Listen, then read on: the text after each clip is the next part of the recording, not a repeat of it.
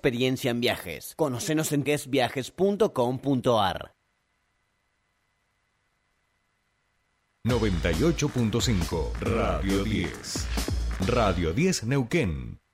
Subite al tercer puente con Jordi y Sole.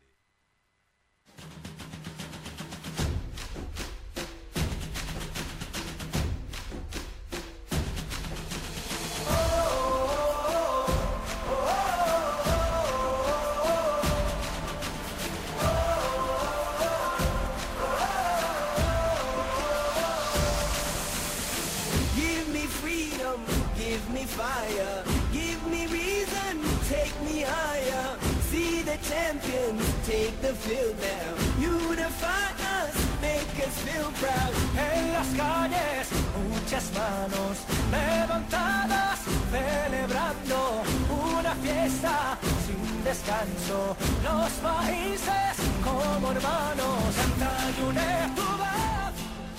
Madre mía, cómo empieza esta columna de academicismo popular.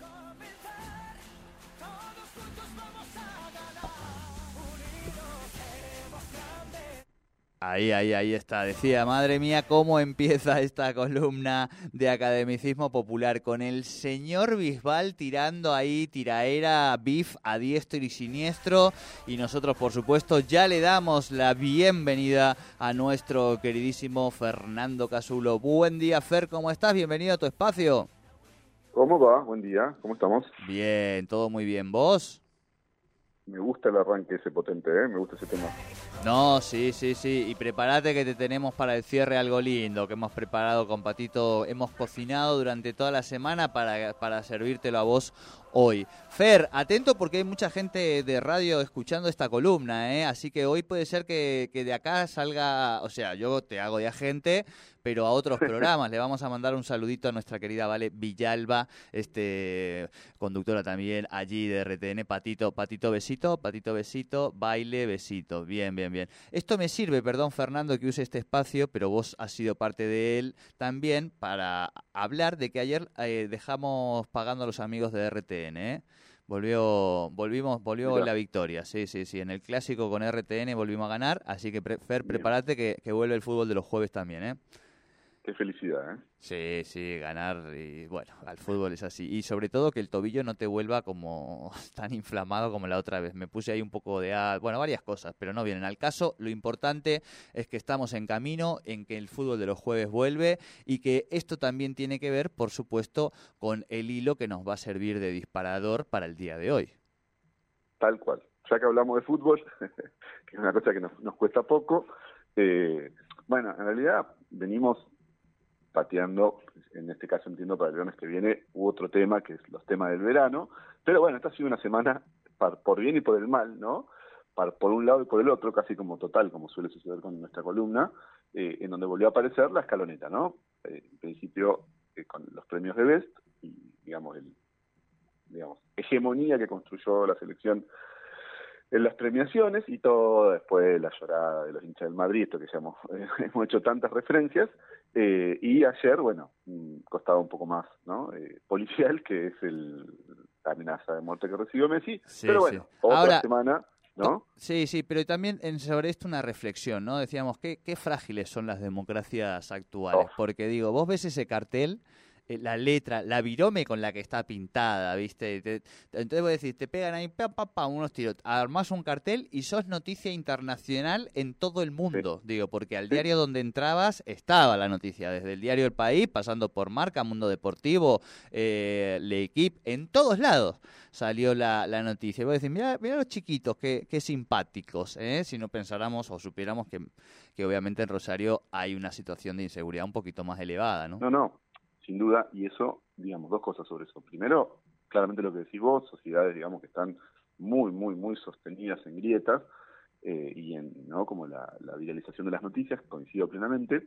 Y después, sobre eso, digo, un segundo momento, que es ya la, la dirigencia política y la élite, digamos, las sucesivas élites que se montan no solo no, no, no, no están pensando en reflexionar al respecto, sino más bien todo lo contrario. No sé si viste el tuit de Fernando Iglesias, del cual ya hemos hablado varias veces, pero no deja de ser un punto, de hecho, finalmente es diputado nacional, con todo lo que eso implica, ¿no? Claro, es claro. algo así como, bueno, eh, paso uno, Messi se saca una foto con Macri, paso dos, balean Rosario, bueno, las interpre- el paso tres, Aníbal Fernández es el ministro de Justicia, bueno, esos son hechos que cada uno interpreta, las interpretaciones son libres, algo así. Y vos decís, dale, estos son todos eh, adictos a la nafta, ¿no? O sea, Claro, claro, claro. No, es que yo creo que ahí hay un problema en serio de, de adicción, digamos, eh, al consumo de nafta, digo. O sea, no, no se puede explicar. Claro. Vuelvo a decir más literal.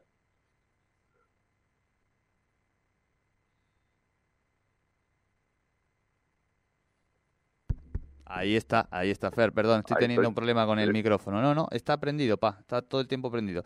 Ahora sí, Fernando, perdone, la audiencia decía, arrancamos y le ponemos la, la musiquita de fondo que le gusta al Fer, el Benny Hill o alguna cosilla así, eh, y arrancamos ahora sí con nuestro hilo, Sí. donde yo lo que voy a decir es que las primeras imágenes de este hilo son nada más y nada menos que Lacan y el señor Dibu Martínez. Bueno, porque esto es muy de lo que fue, bueno, el fin del Mundial, y lo que hemos hecho otras veces es uno de los puntales de esta cuenta, de mi cuenta que hicimos popular, que es, digamos, hipotetizar, bueno, si les hubiera tocado ser filósofos, ¿no? A los jugadores de la escaloneta, ¿qué hubieran sido? Claramente, arranca como decís vos, con, y, la figura del Dibu en esa foto hermosa del Dibu sosteniendo, ¿no? Cual falo, eh, el premio al mejor arquero, el guante de oro, y eh, un árabe, digamos, catarí, mirando la situación, vos no terminás de entender, ¿no? Si la mira desde la distancia cultural, desde la censura moral, pero bueno, esa foto tan famosa del Dibu haciendo la, la bestialidad que hizo ahí, ¿no? El gesto fálico y, y, y- y el catarí observando con, digamos, bastante sorpresa. Y decíamos, bueno, entonces, el Dibu sería Lacan, cultor de reflexiones sobre el falo y su lugar en las sociedades occidentales, la mirada y el lenguaje en la construcción de la subjetividad. Recordemos esto de, ¿no? I fact you, I fact you twice, ¿no? Como le dijo al, al holandés, ¿no? Un, uso del lenguaje eh, y de la sexualidad muy acervado en el Dibu. Por eso, bueno, también se volvió un poco el ¿no? ídolo Sí, de tantas multitudes, ¿no es cierto? totalmente. De hecho, hubo mucha gente, en mi caso, que nos quedamos esperando en los de Best, eh, digo, el gesto, ¿no? Digamos. Y él dijo, no, bueno, claro, claro, claro. Y alguna gente, no, ya no hace falta. No dice, no, no, me, me cagaron a pedos. Pues a mí me parece que, Sí. que un poco de censura le hubo. Bien, sigue, seguimos, seguimos. Seguimos. Uno de los más difíciles para pensar, y, y en algún momento incluso podríamos haberlo hecho, esta columna se podría haber hecho al aire, ¿no? ¿Quién es Messi? Y yo posta lo pensé mucho, dije, ¿quién, quién es Messi? ¿Qué, ¿Qué filósofo? Para mí termina siendo Nietzsche. Aparte, bueno, hay algo ahí de su, de su aspecto en este mundial, con su barba y bigote, el gesto ese del odio, del andar para allá bobo, el momento específico del andar para allá bobo. Entonces, bueno, eso, ¿no? Messi, Nietzsche, Federico Nietzsche, comienza el proceso de redención con la muerte de Dios, recordemos, lo hablamos la semana Tal pasada, cual. gusta de mandar para allá a los bobos en estricto sentido de la voluntad de poder, bestia simbólica, ¿no? Que es una cosa que tuvo Nietzsche, un gran, eh, bueno, un aforista, ¿no? Un tipo que lanzaba así como los estiletes, que es un poco lo que hizo Messi en este mundial. eh, bueno, lo hemos hablado otras veces, ¿no? Tipo de muy fuerte manejo de, de lo simbólico, Messi más allá de haber sido considerado alguien parco, digamos, como que también eso fue una construcción también de un personaje, ¿no? Tal Tanto cual. Sistemático como Nietzsche. Tal cual, tal cual. Bien, y todos los Quijotes tuvieron sus Sanchos, todos Sí. los Messis tuvieron sus De Paul y todos los Karl Marx tuvieron su... Engels, claramente yo siempre es uno de mis personajes favoritos, yo siempre digo, es el bajista de la banda, ¿no? Engels es el, eh, bueno, entonces, su misión en el mundo es volverse el mejor de los laderos, como si vos, acompaña en silencio el proceso revolucionario, ¿no? Eh, Engels con el manifiesto comunista, De Paul con el Qatar Claro. 2022, pero ambos Y, hicieron lo mismo. y Engels sabíamos que le gustaba bastante la joda, digamos, ¿no? Le gustaba salir, Completamente. bailar, qué sé yo, y De Paul, bueno, va, va pintando también un poco por, Sí, sí, sí, por, sí. por ese lado. Vos sabés que de, de todas es la que me parece que más ajusta en todos los puntos, ¿no? Porque estás medio parecido, fachero como De Paul, ahí sí después está en el hilo. Sí, eh, sí, sí. como, No, no, no, no, sabemos si tenía tatuajes Engels. Claro, no, más difícil de... No Ay. hay, no hay- digamos que De Paul se los ha mostrado más, ¿no? Engels era una cosa un poco más victoriana, pero Claro. era bastante, bastante hedonista, ¿eh? Coincido con lo que sí voy, es muy famoso, que bueno, varias veces Mark lo llamaba arrebato, y decía, vamos a escribir negro, y el otro seguía ahí, digamos, dando vuelta por los No. bares de Londres. No, no me rompas los huevos que encima de que te banco a vos y a toda tu familia, ahora Claro. déjame disfrutar, digamos, ¿no? Seguí escribiendo vos, algo así. Bien, vamos al Sí. número 9. Julián Álvarez, ¿no? Bueno, para mí es Aristóteles, y sobre todo ahí sí lo pienso específicamente en la corrida, la corrida, digamos, del gol, segundo gol contra Croacia. Un obsesionado por la teoría del movimiento, para él un vacío es un espacio que no contiene nada, recordemos cómo iba, ¿no es cierto?, volteando muñeco, y debe tirarse diagonales a espaldas de la defensa rival con la intención de poder controlarlo. Un zoom del gol. En vez del zoom politicón, era un zoom golón, sería, ¿no? El Claro. Julián en esa corrida de 60 metros que hizo, que es súper metafísica, esa corrida realmente tiene, porque tampoco es una jugada, viste que te has hablado bastante, ¿no? Pero el segundo gol ni siquiera es que fue una jugada con gambetas, fue No, no, no, el fue movimiento perpetuo. Tal cual. Y ese movimiento perpetuo hizo eh, un cuadro prácticamente del, del último toque de Julián visto desde la cámara cenital aérea. Sí. Vos ves la figura del cuerpo, de todos los cuerpos ahí, y prácticamente es una obra de arte. ¿eh? Sí, sí, sí, sí, es la proporción humana, tal, sí, sí, sí. Tal cual, tal cual. Bien, y el mejor amigo de Julián Álvarez en, en la escaloneta, ya sabemos que es el señor Er- Enzo Fernández, que oye, no se puede quejar porque le ha tocado un filósofo de fuste.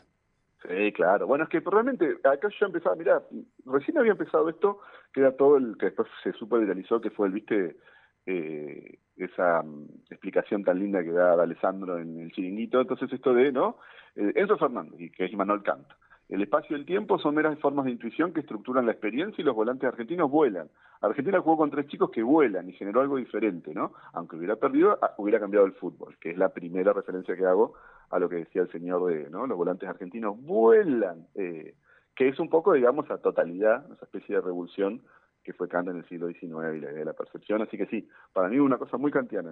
Me gusta, en- me gusta, me gusta. Bien, pasamos a nuestro número 22, el toro, Lautaro. torito. Nosotros tenemos un toro aquí también, que enseguida va a estar con ustedes al aire, pero hay otro que, que mete goles en serio, digamos, este, que es el señor Lautaro Martínez. Bueno, es, no es tan conocido el filósofo, pero bueno, su libro de Marshall Berman, que tiene una muy famosa frase, una de las frases de Marx, y él la recupera en un libro que es todos los sólidos se desvanecen en el aire, que hacía referencia, digamos, a la crisis de la modernidad, acá sabemos nosotros que todos los goles se desvanecen en el bar, ¿no? Que sabe que los Claro. goleadores son así, no es momento de grande relato, pero por lo menos él cerró una serie de penales, ¿viste? O sea, está bien. Como buen filósofo del siglo XX, Bien. específico. ¿Viste? No es la gran totalidad, pero metió el penal contra Holanda, que fue un montón, ¿no? No, ¿qué te parece? ¿Qué te parece? Fer, ¿te parece? Vamos a hacer el corte eh, después de los siguientes dos, porque son 26 Dale. jugadores y montón. nosotros vamos a administrar nuestro contenido copado, digamos, el contenido de valor no se larga todo de una, se va administrando. Y el- los que nos quedan me encantan además. Por un lado, el número uno, Franco Armani, y eh, otro gran arquero, en este caso de la selección de Argelia, el señor Albert Camus. Exactamente. Fue un, fue un arquero real y un tipo que pensó mucho el fútbol. Lo amamos a Camus por eso. Sí, sí, De lo los primeros, bancamos. ¿no? Cuando, cuando no era cheto, esto lo hemos hablado en esta columna, cuando hablar del fútbol era bastante mal visto, ¿no? Cuando hablar del fútbol era la antítesis en el campo intelectual de la intelligence francesa a la cual, por ejemplo, Camus pertenecía. Así que es verdad, es casi un revolucionario y un, y un loco de la guerra, vamos a decir, porque él solito se metió en ese, en ese camino. Después, claro, grasada. sí. sacó el, el. Nobel y les dijo, ¿y ustedes qué? Giles, que me venían a mí diciendo que del fútbol, que no sé qué, que no sé cuántos, ¿no? Eh, el otro que me interesa señalar es Alexis, porque es el otro que decíamos, ¿no? Esto de Alexis McAllister. Claro. Eh, que, bueno, Hegel, con esto de, ¿no? Porque, bueno, esto de que es posiblemente el nuevo Messi, que no lo va a hacer, digamos, obviamente por Alexis, pero en esto de, ¿no? Eh, la, Sí, la sí. síntesis superadora entre Astrada y Redondo, ¿no? Un 5 que tiene marca y que tiene pase, y esto de, ¿no? Cambió, yo, eh, Joan Mini tieso, Griezmann avió, Rabiot avió, ahí estuvo el partido, cambió el fútbol, cambió la táctica, ¿no? Llevó carrozas con España, todo esto que, que decía Alessandro, ¿no? Por eso me gusta Macalister porque sintetiza ese, bueno, esa transformación que tuvo el mediocampo argentino realmente, ¿no? Sí, eh, y a McAllister le vamos a sumar todo el, el afer amoroso que ha tenido en estos días, que ha sido sonado de portada de todos los diarios ingleses, eh, porque se separó de su pareja de toda la vida y parece que se, Se puso, complicó, sí. sí, con la amiga, parece ahí medio una con la amiga, parece que un 24 de diciembre se hizo completa, ¿no? Dijo, Sí, exactamente. Se vistió de Papá Noel y apareció por la chimenea de otra casa que parece que no era la que actualmente tenía con su pareja. Bien, Fer, hacemos aquí el corte. Nos quedan, eh, por ejemplo, Cuti Romero con René Descartes, nos queda Pesela con Schopenhauer, Lea Paredes con Foucault,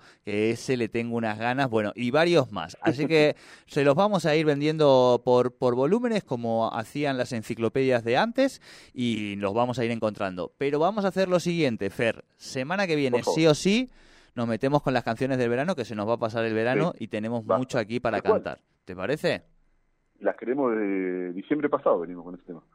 Exactamente, exactamente, antes de que cierre el verano, así que la semana que viene en el Academicismo Popular prepárense para cantar porque vamos con las canciones del verano. Fer querido, abrazo grande, buen fin de semana. Abrazo, hasta luego. Hasta aquí la columna de Academicismo Popular.